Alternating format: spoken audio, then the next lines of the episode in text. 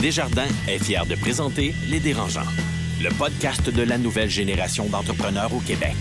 Quand les entrepreneurs ont besoin de soutien, chez Desjardins, ils ne dérangent jamais. Visitez desjardins.com par oblique entreprise. David, aujourd'hui, on reçoit la mairesse de Longueuil, Catherine Fournier. Pourquoi c'est une bonne invitée pour les dérangeants?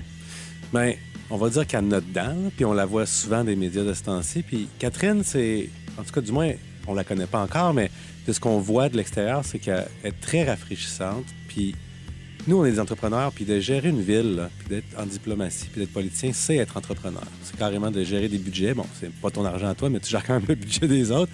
Puis c'est en même temps de piler sur des œufs, c'est de faire plaisir à tout le monde, mais personne en même temps. C'est, c'est vraiment comme être entrepreneur. Fait qu'on veut parler plus avec elle, puis voir un peu comment elle vit ça. Tu penses-tu qu'elle l'a, l'affaire? Bien, elle a l'air à l'avoir. En tout OK. cas, mon feeling, c'est qu'elle l'a. Ouais, on va aller vérifier ça.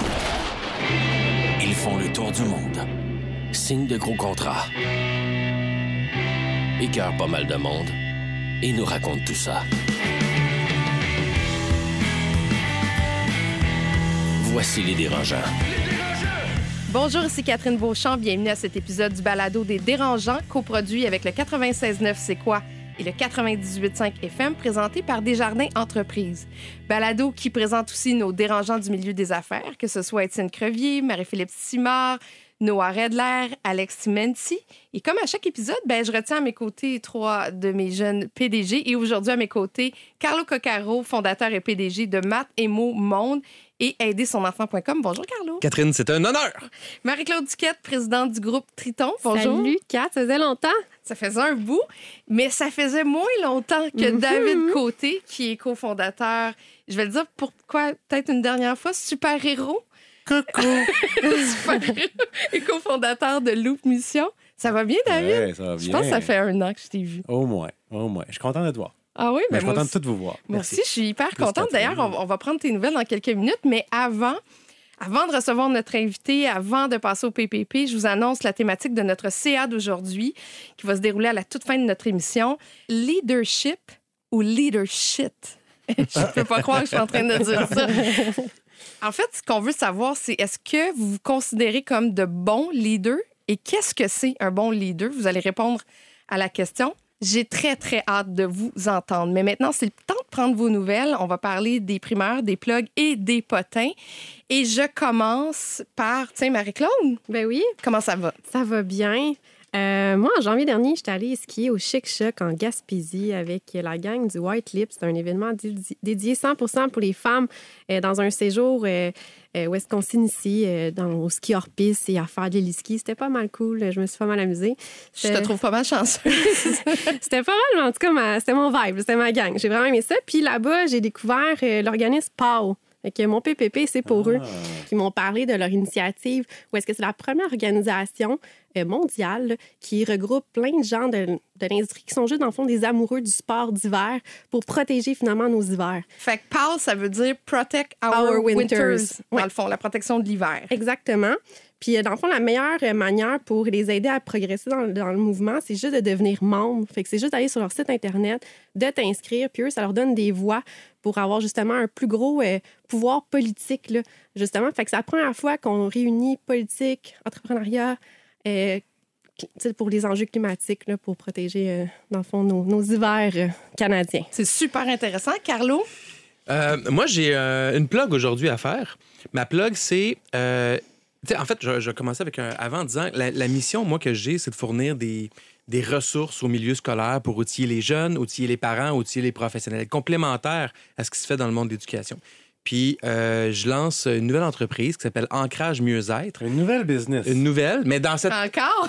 dans cet écosystème-là, dans la- ce que moi j'appelle l'Empire, il y a- a l'Empire, il y a Mathémo Monde pour les outils pour les, les élèves, il y a aidersonenfant.com pour l'entourage, aider les parents, les grands-parents, les gens autour de l'élève, et Ancrage Mieux-être pour soutenir le bien-être des enseignants je et vais du personnel une pour scolaire. aider Carlo dans ses, dans ses Mais avoue que les enseignants en ont besoin. Ben, merci de. Exactement. Puis, tu sais, c'est drôle parce que récemment, je disais. ben, récemment, j'ai tout le temps pensé que j'étais un peu éparpillé dans, dans ces projets-là. Puis un consultant avec lequel je travaille il m'a dit Non, Carlo, t'es pas éparpillé. Ta mission, c'est la même. Tu le fais avec trois axes différents.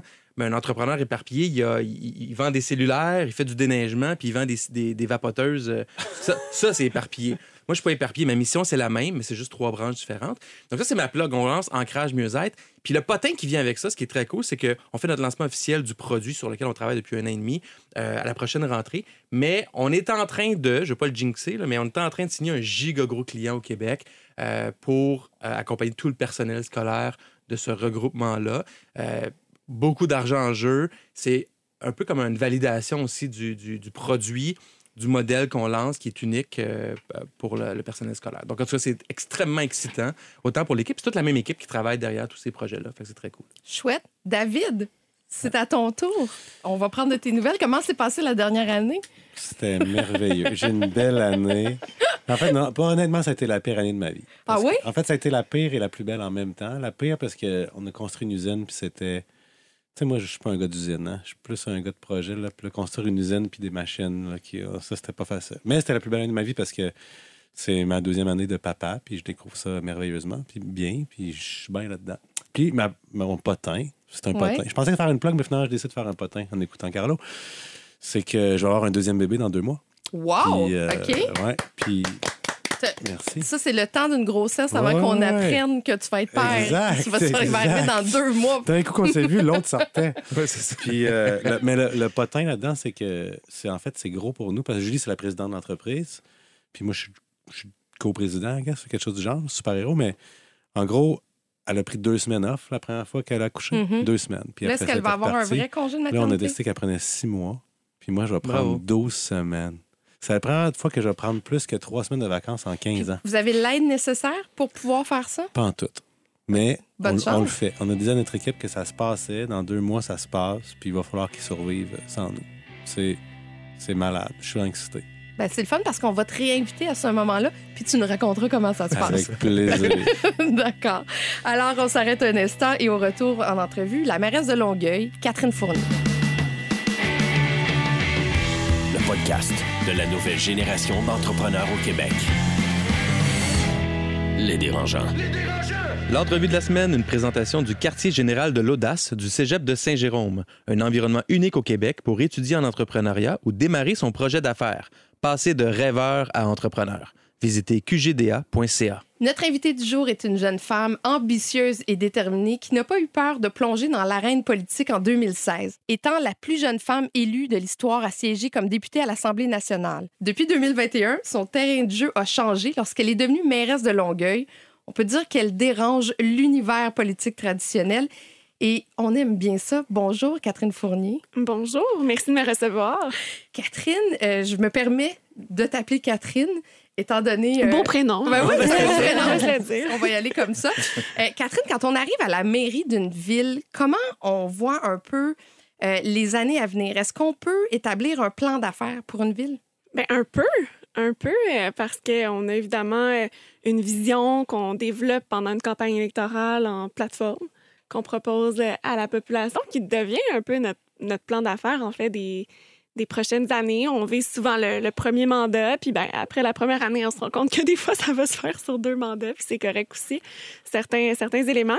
Donc, euh, moi, ce que, ce que j'ai fait après mon élection, c'est qu'on a pris, en fait, l'ensemble de nos engagements de plateforme électorale, puis on les a vraiment transposés dans un plan d'action sur plusieurs années. Fait qu'on peut vraiment faire le parallèle avec un, un plan d'affaires. Est-ce que c'est euh, autant conforme qu'aux promesses électorales qu'on tient pendant une campagne? Bien, je dirais que euh, le plus possible, ce qu'on se rend compte après, après quelques mois, euh, c'est que ben, parfois, on a un objectif. On va pas nécessairement utiliser le moyen qu'on avait énoncé pendant la campagne pour atteindre l'objectif par, pour toutes sortes de raisons. Tu des fois, on n'a pas euh, toute l'information euh, nécessaire euh, quand on n'est pas élu ou quand on n'a pas vraiment les, les mains dedans. Puis on se rend compte qu'il y a peut-être des façons plus simples d'arriver à l'objectif également ou plus des façons plus réalistes. Je pense que c'est ça, c'est de- de- d'accepter que ça se fera pas nécessairement 100% comme on l'avait prévu, mais des fois c'est pour le mieux là, c'est pas pas seulement des compromis qu'on a à faire. On l'a nommé un peu plus tôt. Tu as été députée à l'Assemblée nationale pour le Parti québécois, puis par la suite euh, comme euh, députée indépendante. De transférer comme ça de politique provinciale et d'atterrir dans le milieu municipal, est-ce que ça a été un grand choc pour toi? C'est différent parce que la politique municipale, c'est une politique beaucoup plus dans l'action, où on a des projets euh, très concrets. Où on, en tout cas, moi, je trouve que mon temps, il est bien investi quand, quand, j'ai- quand, j'ai- quand je commence mes journées. Je dis pas, tu sais, je me sens très privilégiée d'avoir fait de la politique à l'Assemblée nationale, mais disons qu'il y a plus, euh, il y a plus de perte de temps, un petit peu. Je veux dire, je veux dire Ah comme oui? ça pour être très, très franche, là. Ben, je veux dire, c'est important. Mais ce elle est où, la perte de temps, Bon? Oui, ben, en, en fait, on est, euh, on est on doit siéger généralement trois jours par semaine euh, à Québec. Vous voyez dans l'espace public les périodes de questions qui sont très sont plus écoutées, c'est un, grand mot, mais en tout cas qui sont suivies par, euh, par les médias. Mais tout, le reste de la journée, il y a d'autres interventions, euh, que ce soit au Salon Bleu, parfois en commission parlementaire. Il y a une partie de ce travail-là qui est hyper important puis pertinent, qu'on change les lois, qu'on fait des propositions. Mais il y a toute un autre, une autre partie qui est beaucoup de euh, aller faire, on dit dans le jargon, aller faire son 20 minutes. C'est-à-dire que par député, tu as par exemple un 20 minutes d'intervention sur euh, un projet de loi au Salon Bleu, mais tu ne travailles pas nécessairement sur ce projet de loi-là. Puis là, le but, c'est juste d'aller parler pour, dans le fond, gagner du temps quand tu es dans l'opposition pour en enlever au gouvernement, puis que ça prenne plus de temps à adopter son projet de loi. C'est comme une, une game, dans le fond. C'est une- Oui, c'est ça. Puis des en- fois, justement, quand un parti d'opposition n'est pas d'accord avec euh, le projet de loi du gouvernement, au lieu, même en commission parlementaire, au lieu de proposer des choses euh, plus constructives, euh, le but, ça serait vraiment de dire n'importe quoi pour juste gagner du temps. Puis ça s'appelle le filibustering. C'est-à-dire, c'est une technique. euh, je pense que le terme nous vient de l'Angleterre, mais c'est vraiment de gagner du temps euh, pour, euh, pour au final repousser l'adoption du projet de loi. Parce qu'il faut savoir qu'à chaque fois qu'on étudie un projet de loi en commission parlementaire, sur chaque article, chaque député va avoir 20 minutes d'intervention. Wow. Si tu déposes un amendement, tu as un autre 20 minutes Mais c'est d'intervention. nécessaire. Si tu déposes un sous-amendement, tu as un autre 20 minutes d'intervention. C'est infini. Puis il y, a des- il y a des députés qui se sont illustrés là, comme étant euh, des gens qui ont euh, Des champions de ça. hein. euh, des heures et des, Des heures. gros filibusters. Moi, quand j'ai commencé comme députée, je me suis fait, euh, je me suis fait dire, Hey, Catherine, viens, euh, on va te montrer comment ça marche. Tu sais, euh, et t'asseoir. Puis euh, là, je- et moi, j'étais fascinée. La députée, elle parlait de n'importe quoi. Genre, ce qu'elle avait mangé pour déjeuner, euh, ce qu'elle avait fait hier. Personne n'écoute ça de toute façon. Fait que moi, je, moi, je suis plus de l'école. Mettons qu'on est en groupe, tu sais, je vais pas lever la main si j'ai pas quelque chose à dire. Ben, c'est un peu la même affaire quand j'étais à l'Assemblée nationale. Moi, d'être contrainte de parler si j'ai rien à dire, ça, c'est quelque chose qui me dérange. Wow. Moi, j'ai travaillé au whip de Ah ouais, l'opposition. Ouais. Tu sais Euh, de quoi, de quoi oui, je parle. puis moi, à l'époque, on siégeait la nuit.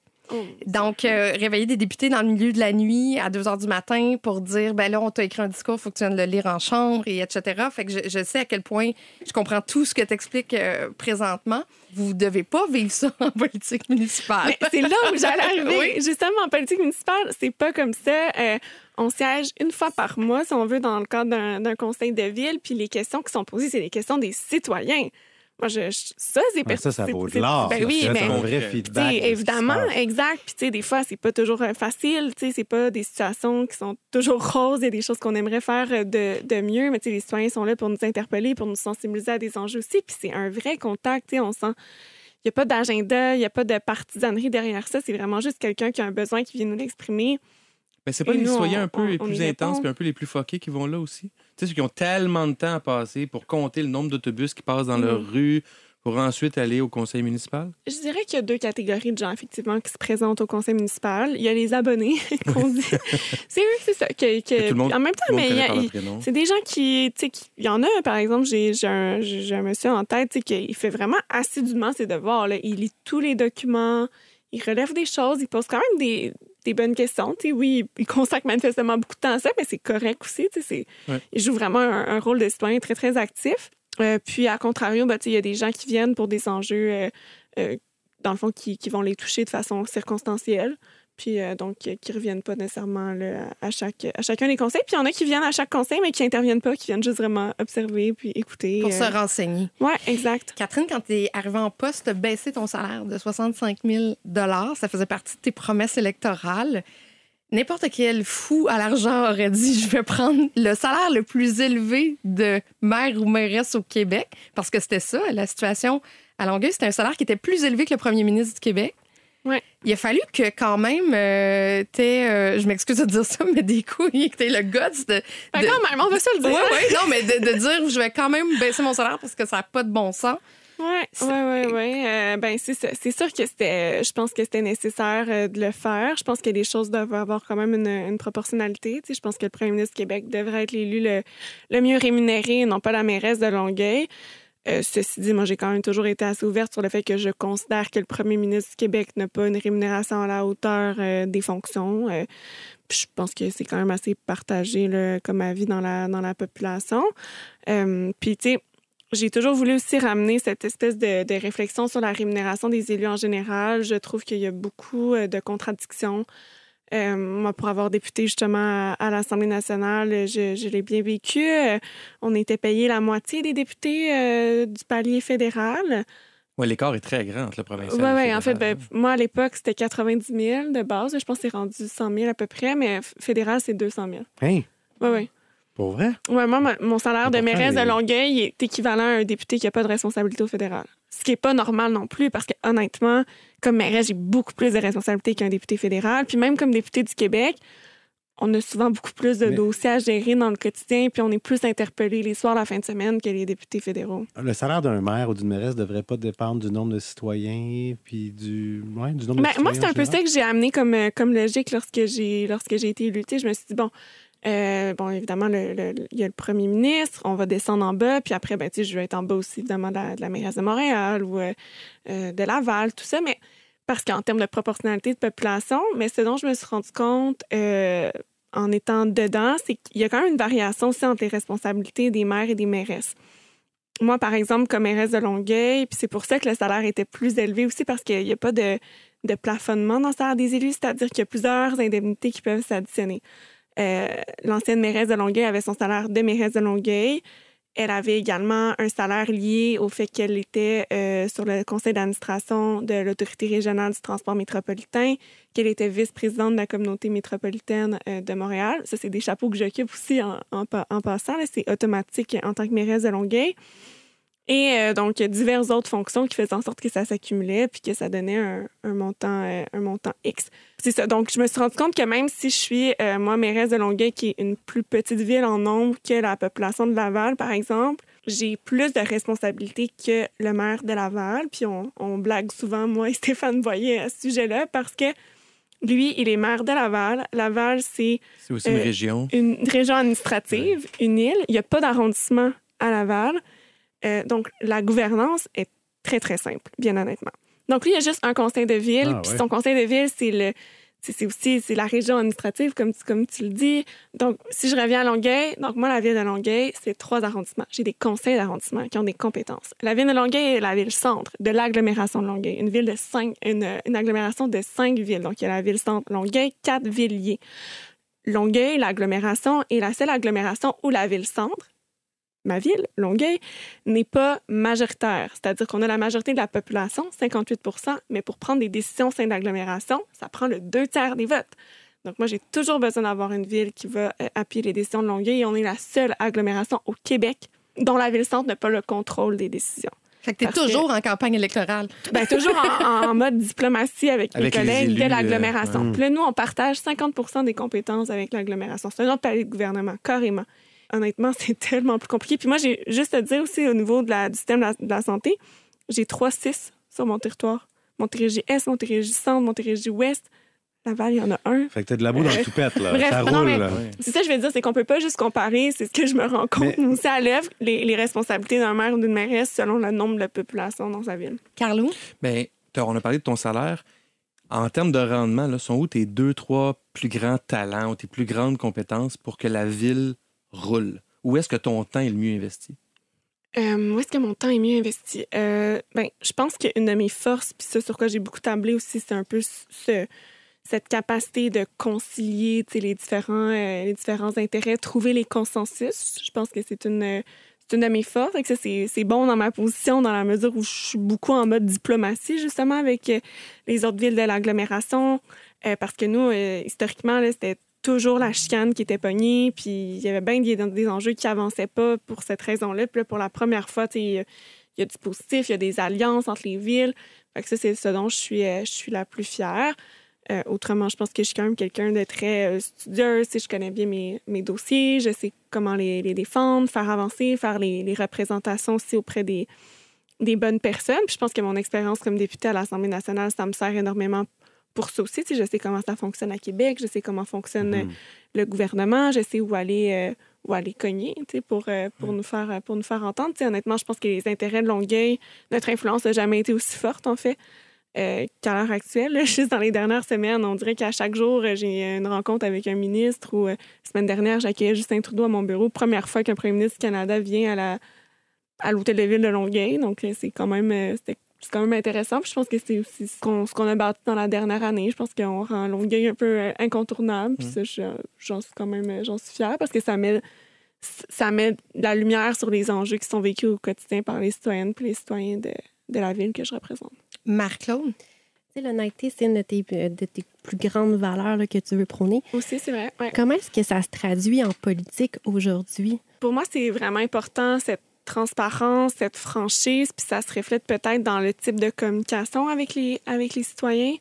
Tu sais, j'essaie d'être vraiment proactive. Euh, Je te donne un exemple. En septembre dernier, on se rappelle tous un peu, il y a eu des inondations liées à des pluies là, torrentielles qui sont clairement attribuables au, changement climatique, mais rapidement, nous, les gens nous posaient beaucoup, beaucoup de questions, puis le département des, communications de la ville nous disait, bon, ben, c'est correct, on va prendre ça en charge, puis euh, on va on donnera un petit topo d'information demain. Je me dis, non, c'est important, tu sais, de peut-être tout de suite envoyer un, un message fort pour montrer à quel point toutes nos équipes sont mobilisées. Fait que, j'ai entrepris moi-même de communiquer cette information-là, notamment sur les réseaux sociaux. Puis, tu sais, les gens, on a vu tout de suite une réaction que, on, on voyait que les gens étaient rassurés, que, d'avoir plus d'informations, de sentir qu'il y avait un lien très rapide qui était, qui était noué, ça, ça participe à à bâtir la, la, la confiance. Puis au final, à- le lendemain, j'ai reparlé avec les gens des communications. Comme, ouais, finalement, tu avais raison. Là, on a Puis- bien fait d'être transparent là-dessus. je pense qu'au-delà de ça, tu es, nouvellement aussi associé euh, comme au Side Chicks, le, le podcast. Tu te mets en avant, tu es quand même super présente aussi sur les réseaux sociaux. Euh, Est-ce que tu vois ça comme une nouvelle ère pour la politique, de, de se présenter aussi comme on est des humains, puis on est accessible? C'est quoi ta vision par rapport à ça? Oui, ben pour moi, c'est sûr que c'est que c'est important. Il y, a, il y a deux visions en politique.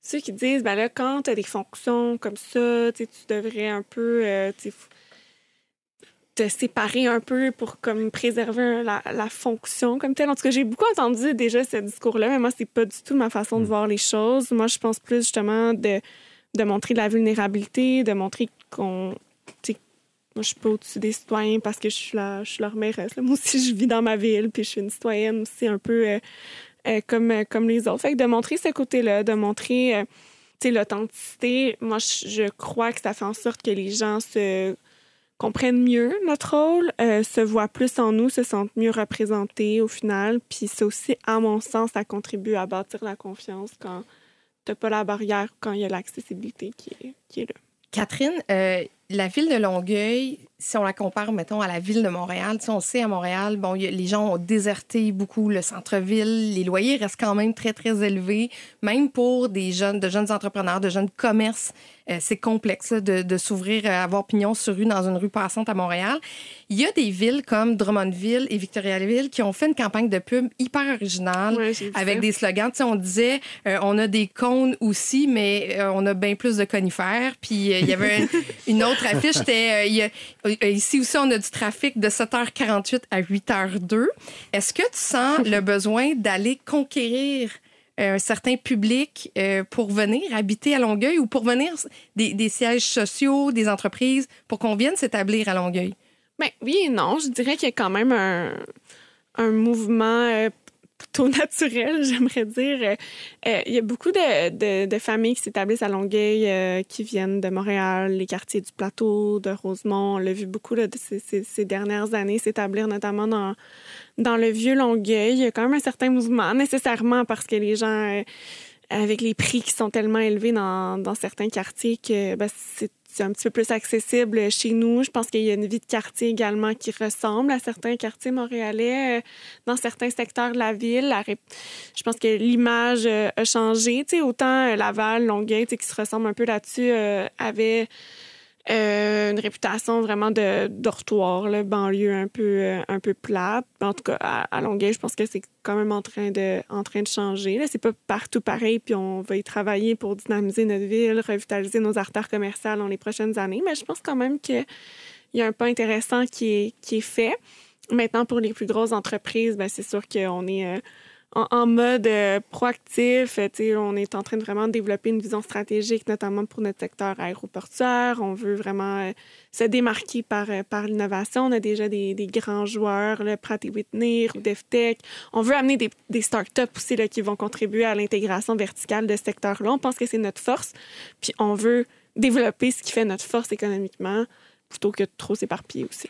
Mais comme jeune leader, comment on fait pour rester authentique, dire la vérité, en même temps être pris à appuyer un projet de- de- d'augmentation du trafic aérien à l'aéroport Montréal-Saint-Hubert, qui est un projet qui n'est pas très environnementalement intéressant. Au contraire, je pense que les gens seraient mieux servis par l'aéroport de Montréal et le REM, donc plus de transport en commun que l'aéroport Montréal-Saint-Hubert. Comment on fait pour jouer avec les deux, jouer avec la cause environnementale, puis dire ça prend des changements drastiques en environnement au Québec, au Canada et dans le monde, puis en même temps, économiquement, faire valoir des projets plus traditionnels?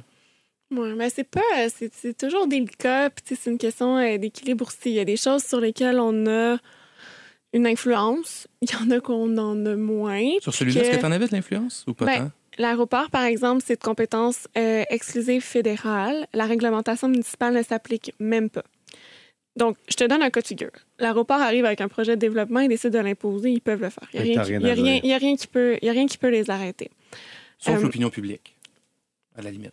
Moi, mais même théoriquement. Légalement, non, mais C'est ça, politiquement, légalement, mais c'est ça. C'est là où il y a un rapport, euh, où il y a un rapport de force ou tout ça. Puis c'est d'ailleurs pour ça, parce que l'aéroport de Saint-Hubert, si je reprends cet exemple-là, il y a quelques temps, est arrivé avec un projet euh, destination soleil, vol pas cher, des gros Boeing 737 tu sais, de vieille génération. Là. Euh, Évidemment, là, les gens ont sursauté. Il n'y avait pas du tout d'acceptabilité euh, sociale. Puis moi, quand je suis arrivée en poste, euh, un engagement, c'était de mener une consultation indépendante sur le développement de l'aéroport. Bien sûr, en sachant que c'est pas nous qui allons avoir le dernier mot, mais quand même pour fournir un certain cadre qu'on espérait après pouvoir négocier avec l'aéroport, euh, pour justement, en leur montrant que pour eux aussi, c'est à leur avantage d'avoir l'acceptabilité sociale. Il y a un projet, on est allé, on a tenté de retirer le maximum possible pour les, les citoyens, notamment avec des, un cadre réglementaire pour, euh, euh, disons, les, les, les vols, que ce soit limité au, durant la journée, qu'il y ait une interdiction euh, durant la nuit, qu'il y ait un comité de suivi du climat sonore qui soit très, très rigoureux. On, on participe à cette démarche-là de même de choix de, du, du système de, de mesures. Euh, on, on a eu un engagement de l'aéroport de, de s'entendre pour nos objectifs de carboneutralité d'ici 2050. C'est sûr que c'est... Hi! 2050. Ouais, ouais, ouais. Ouais, ouais. Ouais, ben, c'est ben, c'est l'objectif, euh, c'est l'objectif de... de- non, mais ben, carboneutralité, on s'entend, c'est zéro. C'est c'est normal que ça soit, ça serait irréaliste. C'est de- C'est les mêmes objectifs que pour les autres villes, en passant à Mhm. Montréal notamment.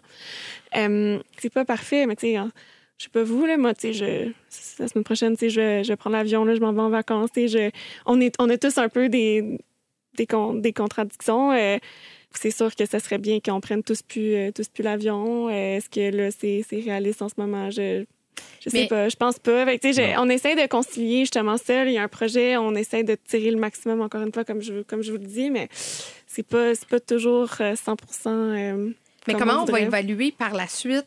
Euh, la satisfaction ou l'insatisfaction de la population de la ville de Longueuil? Parce qu'en bout de ligne, c'est quand même eux qui vont être un peu, qui vont tu sais, par le, le- son, par euh, le trafic. Il y avait beaucoup de, plaintes de trafic sur la 116. Euh, Les gens disaient, mais on, est- on a de la misère à, à en bout de ligne, comment on va évaluer si ça a valu la peine ou pas? Ça va être sur le, très, très long terme. Moi, je pense qu'avec les paramètres actuels, ça, répond à ce que la, la population désirait. Sais, nous, il y avait vraiment, si tu prends le rapport de l'Office de participation publique qui a été produit, une majorité de la population qui est favorable au développement, à l'augmentation du nombre de vols. Il y avait certains paramètres, justement, de qualité de vie par rapport au bruit ou par rapport aux vols de nuit. 90% des plaintes à l'aéroport viennent d'un vol la nuit trois à quatre fois par semaine. OK. Puis ça, c'est l'élément majeur qu'on est parvenu à corriger. Tu sais, si on avait juste été en confrontation avec l'aéroport, on n'aurait jamais obtenu ce gain-là. Il n'y aurait pas eu de discussion, il n'y aurait pas eu de dialogue. C'est pour ça que je dis que c'est quoi la meilleure option dans ces cas-là? Est-ce que c'est juste de se, de se braquer puis de dire qu'on est contre puis qu'on collaborera pas puis de toute façon, ça va se faire?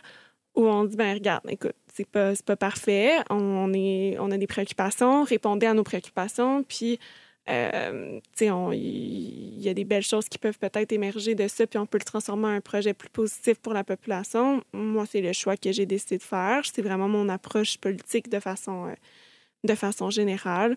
Un peu comme, euh, comme quand j'étais à Québec, puis que je, je veux dire, j'étais pas dans la partisanerie. Je- pour moi, juste de critiquer le gouvernement sans proposer quelque chose, sans chercher moi-même des solutions juste pour tirer des points politiques, c'est pas, c'est pas mon style. Puis c'est un peu comme ça que j'aborde euh, les enjeux à la mairie également. David?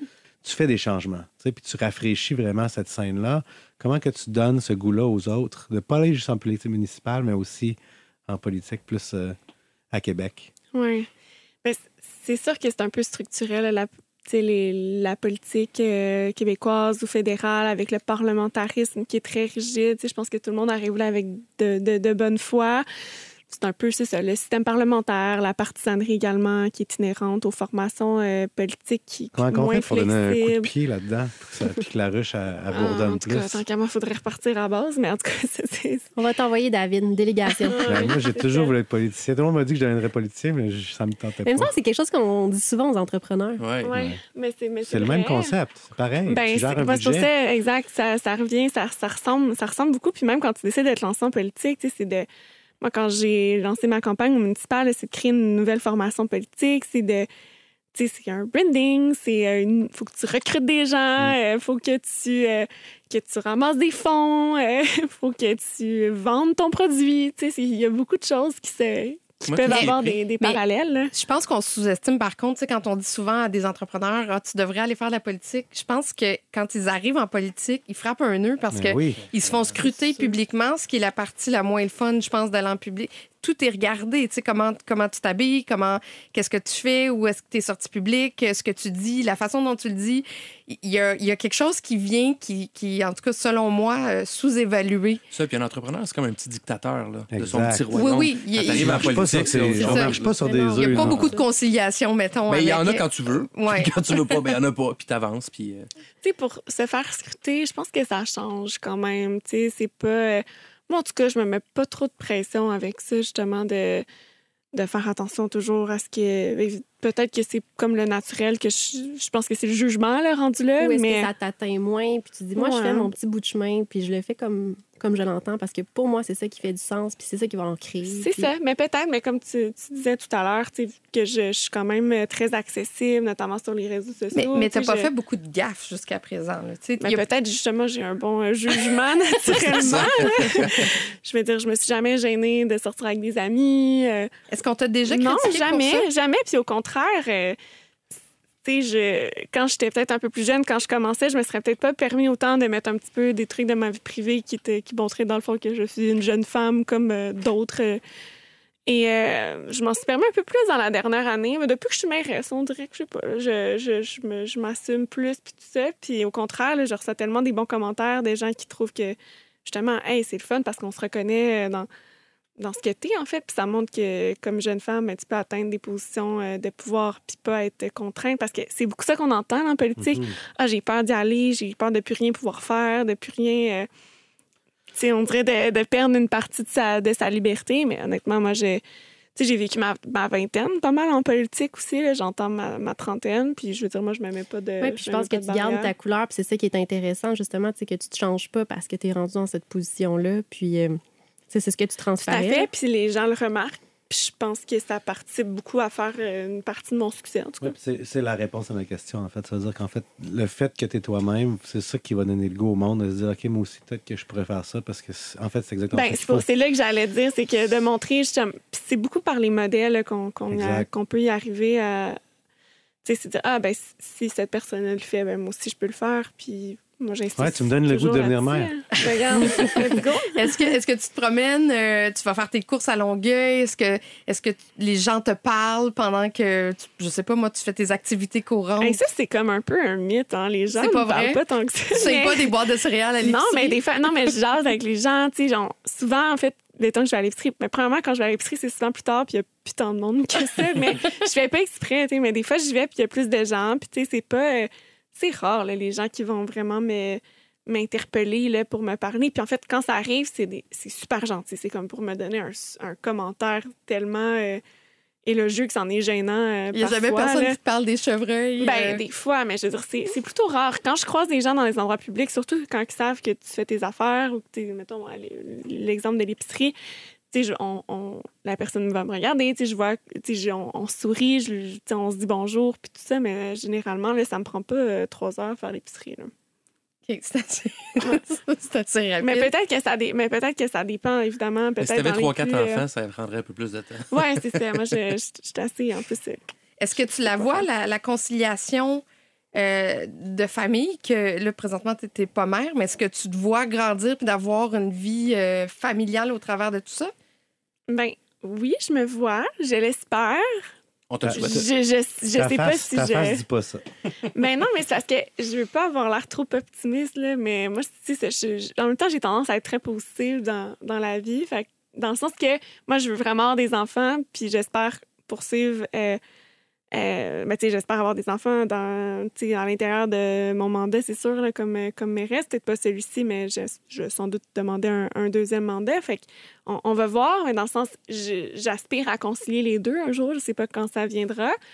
Euh, puis je souris parce que je dis oui, mais tu sais, je le sais pas dans la réalité. Puis il y en a peut-être qui vont me trouver euh, naïve de penser que je peux faire les deux. Mais peut-être que ça va se faire. Euh, je sais pas. Tu sais, je sais pas comment l'anticiper. Je vais essayer de m'organiser pour que ça fonctionne. Mais maintenant, bon, je, je, je peux pas, je peux pas me prononcer sur Mais quelque chose que je est-ce qu'elle était aujourd'hui, je serais pas inquiète. Je Ouais, pense qu'il y a- ben- il y a des solutions à tout. Mais Ben, c'est ça que je me dis, mais en même temps, à chaque fois que je dis ça, des fois, je me fais dire, ouais, mais c'est parce que tu sais pas vraiment c'est quoi. Je- Moi, je préfère me faire confiance puis de penser que ça va bien aller, évidemment. Ah ouais, De toute façon, un enfant, ça se fait à deux. Là. Il- si t'es trop busy, il prendra plus de. Je veux juste te dire qu'en 2023, ça se fait tout seul aussi. Ah ouais, Oui. Tout à fait. Ça se fait même à trois. Les troupes, les troupes, c'est le futur. Catherine, est-ce que ton jeune âge a déjà nuit à ta crédibilité en ayant des pourparlers peut-être avec un alter ego, avec d'autres personnes? Est-ce qu'on t'a là déjà reproché d'être aussi jeune? C'est sûr que oui, mais honnêtement, j'aime à dire que c'est anecdotique. Le nombre de fois que ça m'est arrivé, je sais pas si ça n'a pas été si commun que ça. Je veux dire, c'est. J'ai eu quelques histoires là en tête, mais tu sais, c'est pas quelque chose qui me. qui m'a arrêté ou qui est tellement. Je- si je m'en rappelle, c'est souvent parce qu'on met beaucoup l'accent là-dessus puis que je me suis souvent fait poser la, la, la question, puis c'est normal. Puis je me considère tellement chanceuse, en fait, que ça me. En tout cas, j'ai pas l'impression que, que ça m'ennuie, puis même au contraire. Euh, moi, en rétrospective, je, puis même euh, il y a quelques années, je disais la même chose. Euh, je pense que d'être une jeune femme en politique, ça m'a même aidé dans mon, dans mon parcours parce que euh, j'avais un profil différent.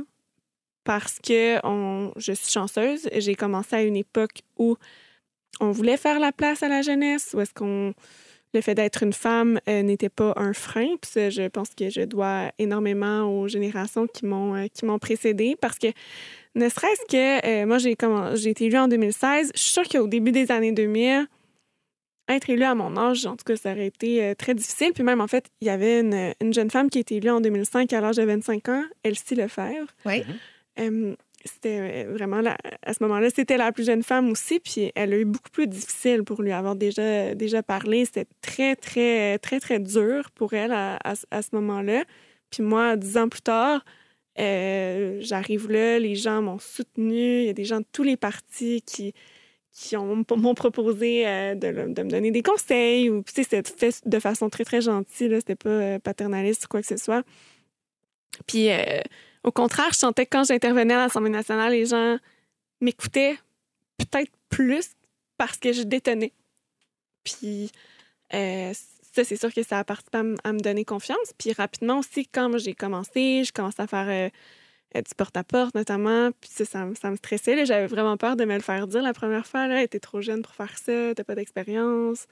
Mais j'ai été agréablement surprise parce que les gens me posaient des questions, puis là, tu sais, je répondais, puis on dirait que rapidement, ils voyaient que je, connaissais mes affaires, puis j'ai... qu'au contraire, ils étaient comme encouragés de voir la jeunesse engagée parce que c'est pas nécessairement ce qu'on entend dans le discours public. Euh, donc, j'ai senti que ça donnait comme un petit peu, genre, d'espoir aux gens, puis donc, ça me donnait une poussée aussi de, de, de confiance à, à moi-même, mais aussi... euh, euh, pour cette raison-là, je pense que ça me ça m'a plus aidé que ça me nuit. Merci beaucoup, Catherine Fournier. Merci. une rencontre euh, très intéressante. Merci à vous autres de m'avoir invité. Merci. Plaisir. Très rafraîchissant. Podcast de la nouvelle génération d'entrepreneurs au Québec. Les dérangeants. Le CA, une présentation de Garling WLG, des avocats aux côtés des entrepreneurs. Le succès, ça se prépare et ça se protège. Développez les meilleurs réflexes en matière de droit et propriété intellectuelle. Visitez garlingwlg.com. Juste avant de passer à notre CA, c'est l'heure de la question dérangeante. Et aujourd'hui, ben, j'imagine que vous avez des qualités et des défauts. Et là, on va retenir les défauts. Je veux savoir lequel a nuit le plus au développement euh, de votre entreprise et puis qu'est-ce que vous avez fait pour le corriger? OK, on va commencer avec Carlo. Oui, Je ça. vois le visage de David et vu la comme face à David, c'est pas lui Parle-moi qu'on pas tout de suite. Ben, moi, j'ai, évidemment, on a tous plein de défauts. Je pense que euh, ma femme Isabelle a dit tout le temps, on a les défauts de nos qualités, Oui, ou les qualités de nos défauts. Là, c'est vrai. Celui que je cible comme étant peut-être celui qui a été le plus grand frein à la croissance de ce que je fais, c'est celui qui est de pas gérer avec les chiffres. Tu sais, je suis un gars plus de cœur, de vision, puis d'intensité. Moi, je m'emballe. Je m'emballe dans la vie pour plein d'affaires. Mais suivre les indicateurs clés, suivre tes marges, suivre c'est comme, euh, c'est comme l'oxygène dans ton sang. Si tu n'as pas assez d'oxygène dans ton sang, tu meurs. Si tes marges sont pas assez bonnes, tu as beau être emballé par une idée, ça marchera pas. Tu ça peut être un, stepping stone. Ça peut être, euh, tu fais ça, tu sais que ça marchera pas, mais ça t'amène ailleurs. Ça va. On a lancé l'ancêtre de, de Mathémo Isabelle et moi, euh, en 2005, puis on offrait du soutien scolaire à domicile. Donc, on avait une équipe de tuteurs qui se déplaçaient au domicile, tout ça. Les marges ne marchaient pas, pas en tout. On payait notre monde super bien. C'était entre 20 et 25 de l'heure. On facturait 33 ou 35 de l'heure. Fait que, c'est une marge brute de comme 30 Il n'y avait aucune chance que ce soit rentable. Puis moi, quand je faisais mes calculs, j'ai fait HEC Montréal. Là, fait que c'est pas comme si j'avais euh, l'excuse de dire non, non, j'arrivais du monde des arts. Non, non. là, je faisais mes calculs. Ah oui, si on offre euh, euh, 50 heures par semaine, ça va être super rentable. C'était pas rentable pendant tout. Ça donnait 25 000 bruts de revenus. Il n'y avait rien qui marchait. Puis on dirait que j'étais juste omnubilé par l'idée de le faire, puis par l'idée. Puis... Fait que c'était à refaire, je le referais. Ça a pris trois ans pour que je m'en rende compte, cela dit. J'étais comme. Parce que moi, je suis pas à l'argent. Fait que là, mes marges n'étaient pas bonnes, mais c'est pas grave. Je travaillais super un intensément. C'est un puis- défaut d'entrepreneur, ne pas être à l'argent. C'est un défaut pour un entrepreneur? Oui? Je sais pas. Non. C'est, c'est, c'est important d'être à l'argent pour que ça marche, mais si tu es motivé juste par l'argent, moi, je pense que c'est une faiblesse. Marie-Claude? Moi, je tombe vite dans les opérations. C'est vraiment ça, mon. Tu sais, C'est c'est- c'est de Ben, c'est pas un défaut, ça. Ben oui, parce que je travaille moins. Vous avez comme des faux défauts là, aujourd'hui. Non, Ah non, mais. mien, c'est un vrai. OK, Marie-Claude, vas-y. Mais parce que, tu sais, il faut tout le temps que je me ram... Parce que je suis bien dans les opérations, puis quand je tombe là-dedans, ben ça roule mieux, puis je vois qu'il y a des bénéfices, puis ça va bien. Sauf que le temps que je passe là, je passe pas à développer la business au prochain step, où est-ce qu'on s'en va. Euh, tu sais, j'ai des, des projets là, super ambitieux que ça me tente de faire, mais finalement, je les tasse parce que, ben, tu sais, à court terme, ça va pas me ramener, justement. Tu sais, moi, je suis comme, ben, c'est moins rentable à court terme. À long terme, le long shot va être bon. Mais des fois, je rentre, ben là, puis je rentre plus le matin, puis je prends mon café, puis je, je tombe dans les opérations. Là. C'est comme. Ça, ça, me, ça me tire là, en avant, puis c'est ça. Puis là, la journée a passé, puis j'ai pas fait ce que j'avais à faire pour amener la business au prochain niveau. Puis ça, je pense que c'est mon plus gros défaut d'entrepreneur. OK, euh, la question, qu'est-ce que vous allez faire pour corriger ça? Tu vas me Ben, répondre euh, quoi? Ben, j'ai un tableau Excel avec, Cool! avec mes ambitions, Oui? puis mes objectifs, avec des deadlines, puis avec des couleurs, puis est-ce que je suis dans mon temps, puis La seule affaire, c'est que des fois, j'oublie de le remplir, ce tableau Excel-là, ou d'aller le voir. Mais ça, c'est ce qui m'a le plus aidé. C'est ça qui m'a aidé à le corriger, c'est de vraiment avoir un tableau, de rentrer c'est quoi mes objectifs, Avec quoi des mes dates butoirs, dans Des le dates fond, butoirs. ça te botte le derrière, c'est ça? Qu'est-ce qui fait que je suis pas capable de rencontrer mon objectif? C'est quoi? euh, qu'est-ce qui rend... Qu'est-ce que je peux faire pour contrer ce problème-là? Ça, ça devient comme une nouvelle tâche. Puis ça, ça me permet justement d'allouer par semaine un certain nombre de temps euh, pour atteindre mes objectifs, là, qui est vraiment pour travailler sur la business. David, c'est quoi ton vrai défaut? Ah, moi. euh, As-tu un tab- un tableur Excel, toi aussi? Non. non. je comprends pas comment. C'est ça son défaut. disait qu'elle Pas faisait, assez de je tableau me- Excel. Ouais, je me disais, comment qu'elle trouve le temps de faire ça? Mais honnêtement, mon gros, gros problème, j'en ai plusieurs, mais mon plus gros, je pense, c'est que je suis extrêmement désorganisé. Tu peux pas être plus désorganisé que moi. Puis je suis un hédoniste qui aime le plaisir beaucoup. Fait que je fais les choses qui sont le fun. Fait que les choses plates, d'organisation, de, je, touche pas, je suis pas capable, en fait. Je j'y touche pas. Fait que c'est surprenant où est-ce que je me suis rendu en étant comme ça. Parce que je, suis- je, je fais rien pour améliorer ça non plus. Non plus, c'est même pas avec l'entourage. Tu sais, je me disais Ben oui, que ben je m'entoure de monde. ta Oui, conjointe est meilleure que toi pour faire T'as ça. raison. Merci, Catherine. Tu as, raison. En fait, je me suis entouré de monde qui sont bons là-dedans. Mais moi, je suis comme chaud du coq à l'âne. J'ai une idée, je pars dessus, je pars la faire. Je, je suis, le, je suis la- en fait l'apogée de la désorganisation. As-tu un exemple concret où ça nuit spécifiquement à un projet ou à. Mais ça nuit à tous les jours.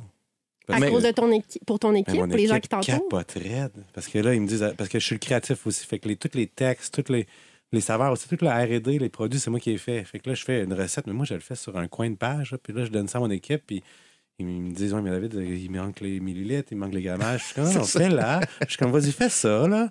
Puis viens me faire goûter, puis après, je vais te dire comment l'ajouter. Tu sais, je- je- Fait que mon équipe a besoin de vraiment m'encadrer, puis ça les fait travailler deux fois plus pour Ouais. arriver à où est-ce qu'on veut arriver, parce que je, je- je suis désorganisé. Sais-tu quoi? Je pense que c'est une bonne chose, votre congé parental. Parce que ça va forcer tout le monde à le faire, Exact. étant donné que vous êtes... Et voilà. Exactement. Bien, merci à tous les trois. C'est maintenant le thème de notre CA. Et aujourd'hui, je rappelle le titre, ça s'appelle Leadership ou Leadership. En fait, ce qu'on veut savoir, c'est très clair, c'est ce que vous êtes de bons leaders. Et qu'est-ce que c'est, selon vous, la définition de quelqu'un qui dirige bien une entreprise, là, qui a un bon leadership? Euh, Marc-Claude, selon toi, est-ce que tu es une bonne leader? Je trouve ça bête de répondre à cette question-là. On dirait que j'aurais goût de le demander à ma gang. Qu'eux le disent. Tu le fais jamais? Ben, tu sais, c'est sûr qu'ils ont peur. là. Elle le fait, mais il y a Euh, l'évaluation annuelle sur le côté de la table en même temps. Fait sont comme, oui, oui, on t'aime. Mais tu sais, je pense que tu peux pas être un bon leader pour tout le monde. Après ça, c'est. Puis je pense qu'un leadership, ça se travaille, ça se développe. C'est pas Euh, inné? C'est, on devient leader ou on est Je leader? pense qu'il y en a qui, naturellement, ils portent ça. Euh, je pense qu'il y en a d'autres qui sont capables de le développer. Je pense que c'est un talent aussi qui peut se développer. Euh, pour- pas d'accord. Non? OK, vas-y. Non. Tu, tu n'es leader ou tu ne l'es pas. Les gens qui, quand il faut que tu le développes, le talent, tu n'auras jamais la capacité de devenir un leader comme quelqu'un qui est né leader. Parce que c'est un trait de personnalité. Je sais pas que tu es né Mais de même, mais c'est quelque chose se qui se développe très vite. Tu sais, pour être un bon leader, dans le sens Oui, que d'être un bon leader. Oui, 100% Tu peux devenir toujours un meilleur leader, mais il faut quand même à la base que tu aies une fibre de, que les gens te suivent. Il y a du monde que, tu sais, moi, personnellement, jusqu'à temps que je suis capable de me souvenir, les gens m'ont suivi. Comme j'avais Mhm. des idées, puis c'est moi qui organisais les affaires, puis les gens me suivaient. Les gens Mais est-ce que c'est du charisme ou c'est du leadership? Ben, ça, ben, c'est un mix des deux. C'est clair que le charisme, c'est comme le. le ça charisme est à la base leadership, du leadership, Ouais. je pense. OK, Ouais. fait que ça prend une dose de charisme pour être un leader. Ben, je pense que oui. À moins que je me trompe, là, mais je... Moi, je pense Mais que non, le- mais on est là pour en jaser. Là. Mais moi, je pense que, le, le- à mon avis, à moi, le, le- le vrai leadership, celui qui va attirer le, le monde dont tu as vraiment besoin, là, c'est un leadership de valeur. Quand tes valeurs personnelles ou, ou d'affaires sont claires, que tu les communiques bien, puis que tu les vis surtout au quotidien, là, puis les vivre au quotidien, c'est pas juste quand ça va bien, là, c'est quand ça va mal. Tu sais, Quand, quand il faut que tu mettes du monde dehors, quand tu le quand, quand les temps sont durs, c'est là qu'on voit les vraies valeurs des gens. là. C'est facile d'être généreux quand tu es multimillionnaire, mais quand tu n'as pas d'argent, c'est là que tu es généreux. C'est- Mhm. Quand tes valeurs sont en lien avec les valeurs des autres, puis que tu vis tes valeurs et que tu communiques bien, moi, je pense que le leadership est naturel. Là. Oui, le charisme va aider, Mhm. puis la façon dont tu vas communiquer, puis tout ça vient, vient embellir la chose. Mais tu vas suivre quelqu'un vraiment loin s'il te fait vivre tes propres valeurs, tu sais, dans l'entreprise. Il y a comme une symbiose aussi Ouais. qui vient avec. Absolument. David, est-ce que tu te considères comme un bon leader? Oui, quand même. Puis ça vient pas de moi, ça vient de mon équipe. Je pense que je- les gens veulent me suivre. Les gens sont, ils voient que mes valeurs sont à bonne place, puis que je le fais pour les bonnes raisons. Puis j'ai les yeux qui pétillent, puis Ouais. quand je veux voir quelque chose, ben je sais que je, le- je le vis. Tu sais, c'est pas quelque chose que j'ai dans ma tête, c'est quelque chose que je vis dans mon corps. Que comme c'est ça c'est ça qu'il faut qu'on fasse, gang. Fait que c'est c'est- pour ces raisons-là, le monde embarque en fait. tu sais, mais mais en effet, tu sais, Fait que là, tu m'ajoutes de la passion à ça? oui, c'est fou. Mais c'est vrai, ça. Le, le côté pétillant, les yeux pétillants, là, les gens sont à la recherche de ça. Il y a trop de monde fade.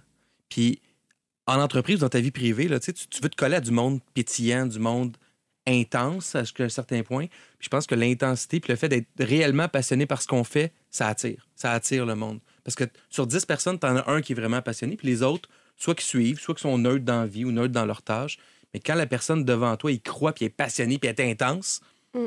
ça rallie. Puis on le voit chez les politiciens. Les politiciens passionnés, intenses, rallient. Avec des mauvaises idées, ils vont rallier du monde quand même à cause de cette intensité-là. OK, je te repose la question à toi. Est-ce que tu te considères comme un bon leader? Moi, je pense que je suis un bon leader de valeur, de vision, pour les raisons que j'ai mentionnées avant. Euh, je suis pas un bon leader d'opération. Puis mon équipe me le dit, puis je le verbalise aussi. Je suis pas, le- je suis pas le meilleur DG, là, tu sais, coordonnateur, j'aime pas plus. ça, je le verbalise, je le verbalise. Puis, Mais Marie-Claude, oui.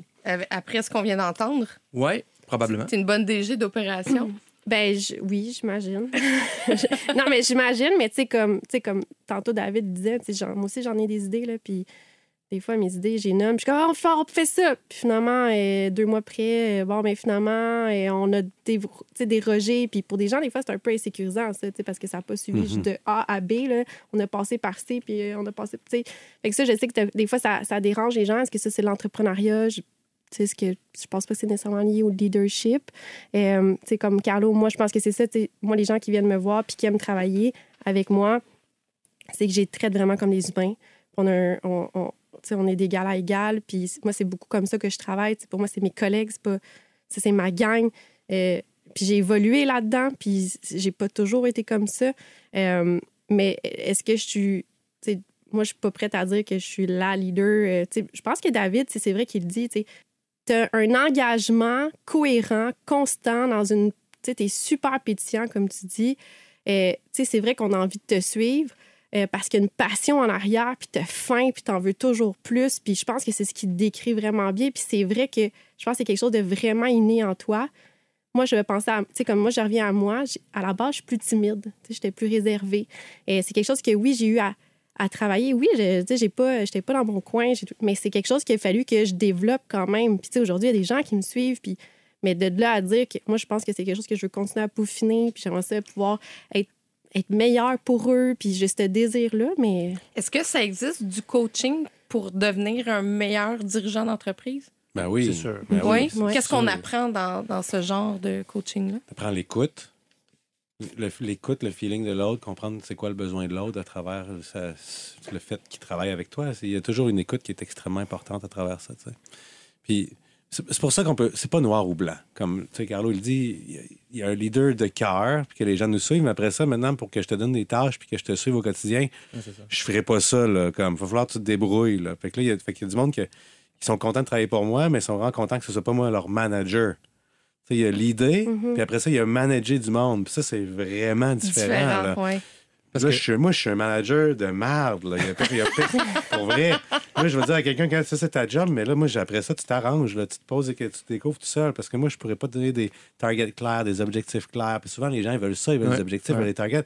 Là, tu m'oublies. Là, là je- ça, c'est plus ma partie. Ça, puis ça, pour moi, c'est pas l'idée. C'est manager une équipe. Ça, c'est très différent, en fait. Ben, je suis pas d'accord avec toi parce que l'idée, c'est donner une direction. Tu sais, puis c'est bien beau avoir l'idée, tu dis on s'en va par là-bas, mais ça prend un objectif clair. En tout cas, moi, moi c'est une démarche dans laquelle je suis depuis un an, un an et demi. là, Puis c'est dur de dire, OK, dans ce trimestre-ci, là, on essaie de mettre ça, ça, ça et, ça en place. Fait que là, on, se fait une rencontre. On dit, OK, voici tous nos, projets qu'on dit qu'on voulait faire cette année. Là. Dans le prochain trimestre, on fait quoi? Juste ça, c'est difficile parce qu'il faut faire des choix. Mais en faisant ça, je libère mon monde. Parce qu'ils font, OK, on va se concentrer plus là-dessus. On finit par faire d'autres affaires en plus, mais on se concentre sur une affaire. Puis ça me rend un meilleur gestionnaire, ça me rend un meilleur dirigeant. Puis mon leadership est renforcé, moi j'ai l'impression, quand je leur dis, OK, on vise un million de ventes dans tel domaine. Puis on vise 500 000 Ah oui, 500 000, pourquoi 500 000? Pour telle, telle, telle raison. Ah OK, parfait. Ça, ça soutient cette passion-là. Parce que la passion sans, sans rigueur, puis la passion sans chiffre clair, c'est des rêves. Puis là, à un moment donné, les gens, ils se tannent des rêves, je trouve. Ouais, ça, ils c'est font, vrai. Ils font par dire c'était cool son rêve, là, mais honnêtement, on sait pas trop exactement où on s'en va. Je sais pas comment faire ma job, puis je peux pas l'appeler pour. euh, Fait que je, je te blaste en disant ça. Là. Non, Non, non. non, mais, mais c'est quand même. Moi, c'est c'est ça que j'ai développé dans les dernières années parce que je me rends compte que mon, le potentiel de mon équipe n'était pas du tout optimisé pour ces raisons-là. Marc-Claude, es-tu d'accord avec tout ça? Ben oui, tu sais, je- ben, moi, j'avais même sorti un petit. euh, J'avais fait une recherche Internet. Je me c'est quoi les qualités d'un bon leader? J'ai fait ça tantôt. Puis euh, il y en a beaucoup. Il y en a beaucoup. Puis, puis ils sont toutes bonnes. Puis je pourrais, je pourrais vous les lire. Mais tu sais, je pense que c'est. Je reviens à ça, c'est. Il faut, faut le développer. Tu sais, l'écoute active, ça se développe.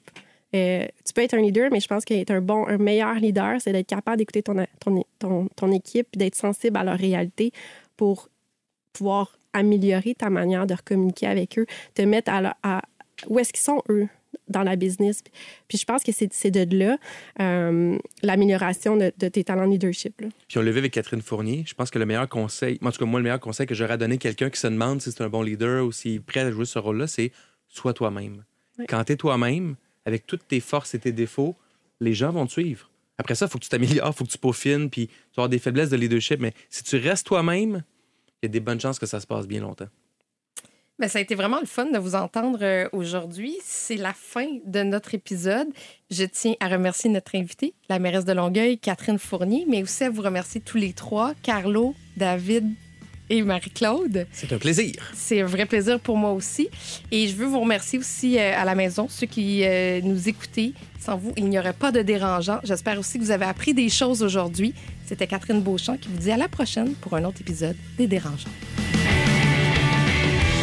Le podcast de la nouvelle génération d'entrepreneurs au Québec.